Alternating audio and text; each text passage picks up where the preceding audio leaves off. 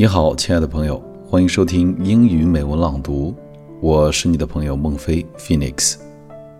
今天要和大家分享的是一位伟大而又平凡的父亲写给自己儿子的一封情真意切的信。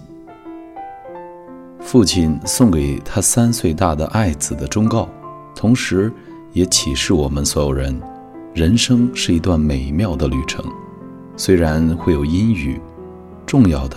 是学会爱，学会享受生活，从而快乐一生。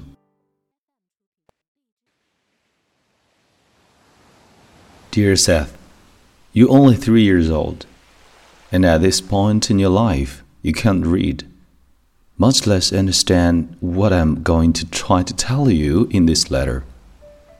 But I've been thinking a lot about the life that you have ahead of you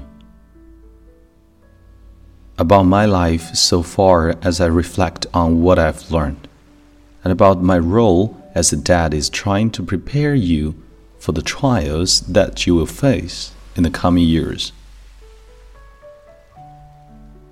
You won't be able to understand this letter today, but someday, when you're ready, I hope you find some wisdom and value in what I share with you. You are young and life has yet to take its toll on you. To throw disappointments and heartaches and loneliness and struggles and pain into your path. You have not been worn down yet by long hours of thankless work, by the slings and arrows of everyday life. For this, be thankful. You're at a wonderful stage of life. You have many wonderful stages of life still to come. But they're not without their costs and perils. I hope to help you along your path by sharing some of the best of what I've learned. As with any advice, take it with grain of salt. What works for me might not work for you. Life can be cruel. There will be people in your life who won't be very nice. They will tease you because you're different or for no good reason.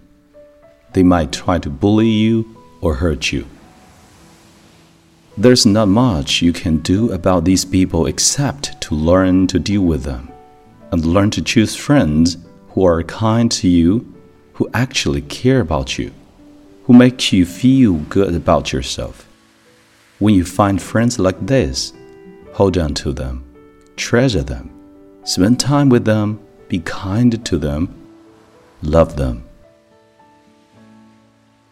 There will be times when you are met with disappointment instead of success. Life won't always turn out the way you want. This is just another thing you have to learn to deal with. But instead of letting these things get you down, push on accept disappointment and learn to persevere to pursue your dreams despite pitfalls. Learn to turn negatives into positives, and you will do much better in life. You will also face heartbreak and abandonment by those you love. I hope you don't have to face this too much, but it happens. Again, not much you can do but to heal and to move on with your life. Let these pains become stepping stones to better things in life and learn to use them to make you stronger. But be open to life anyway. Yes, you will find cruelty and suffering in your journey through life. But don't let that close you to new things. Don't retreat from life. Don't hide or wall yourself off. Be open to new things, new experiences, new people. You might get your heart broken 10 times, but find the most wonderful woman the 11th time. If you shut yourself off from love, you'll miss out on that woman and the happiest time of your life. You might get teased and bullied and hurt by people you meet and then after meeting dozens of jerks, find a true friend. If you close yourself off to new people and don't open your heart to them, you will avoid pain, but also lose out on meeting some incredible people who will be there during the toughest time of your life and create some of the best time of your life. You will fail many times, but if you allow that to stop you from trying, you will miss out on the amazing feeling of success once you reach new heights with your accomplishments. Failure is a stepping stone to success. Life isn't a competition. You will meet many people who will try to outdo you in school, in college, at work. They will try to have nicer cars, bigger houses, nicer clothes, cooler gadgets. To them, life is a competition. They have to do better than their peers to be happy. Here's the secret life isn't a competition, it's a journey. If you spend that journey always trying to impress others, to outdo others, you're wasting your journey. Instead, learn to enjoy the journey. Make it a journey of happiness, of constant learning, of continual improvement, of love.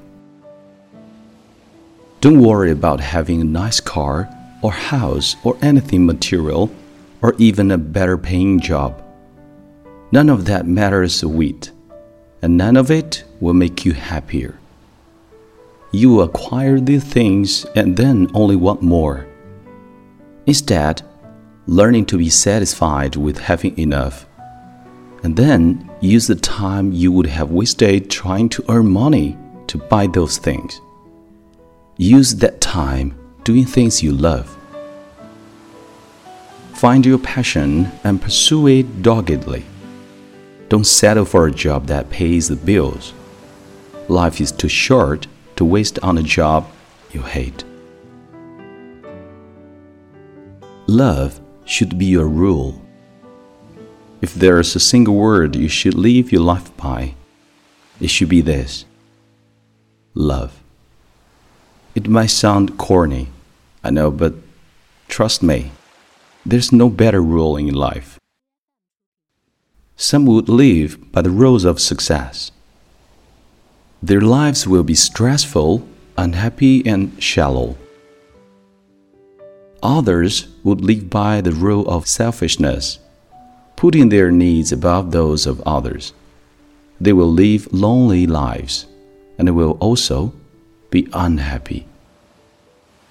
Still others will live by the rule of righteousness, trying to shew the right path, and admonish anyone who doesn't live by that path. They're concerned with others, but in an active way, and in the end will only have their own righteousness to live with. And that's a horrible companion. Live your life by the rule of love Love your spouse, your children, your parents, your friends with all of your heart.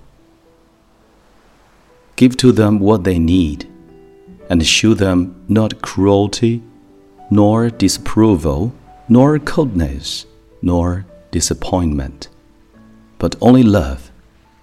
Open your soul to them. Love not only your loved ones, but your neighbors your co workers, strangers, your brothers and sisters in humanity. Offer anyone you meet a smile, a kind of word, a kind gesture, a helping hand. Love not only neighbors and strangers, but your enemy. The person who is cruelest to you, who has been unkind to you, love him he is a tortured soul and most in need of your love. And most of all, love yourself. While others may criticize you, learn not to be so hard on yourself, to think that you are ugly or dumb or unworthy of love, but to think instead that You are a wonderful human being, worthy of happiness and love. And learn to love yourself for who you are. Finally, know that I love you and always will. You are starting out on a weird, scary, daunting, but ultimately incredible, wonderful journey, and I will be there for you when I can. Godspeed.